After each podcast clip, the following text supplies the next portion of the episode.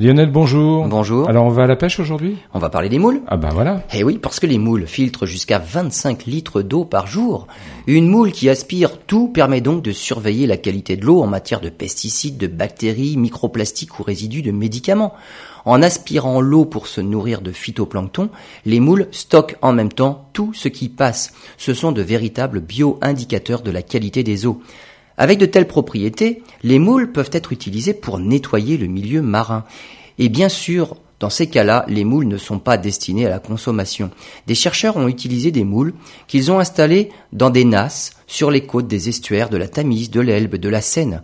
Immergées pendant des mois, elles ont été récoltées, disséquées pour compter les particules prises au piège et identifier les composés chimiques. Une idée serait de couvrir la mer de parcs à moules à certains endroits pour absorber les microplastiques. Une idée qui peut paraître un peu folle, mais cela permettrait déjà de limiter un peu le nombre de plastiques dans les océans.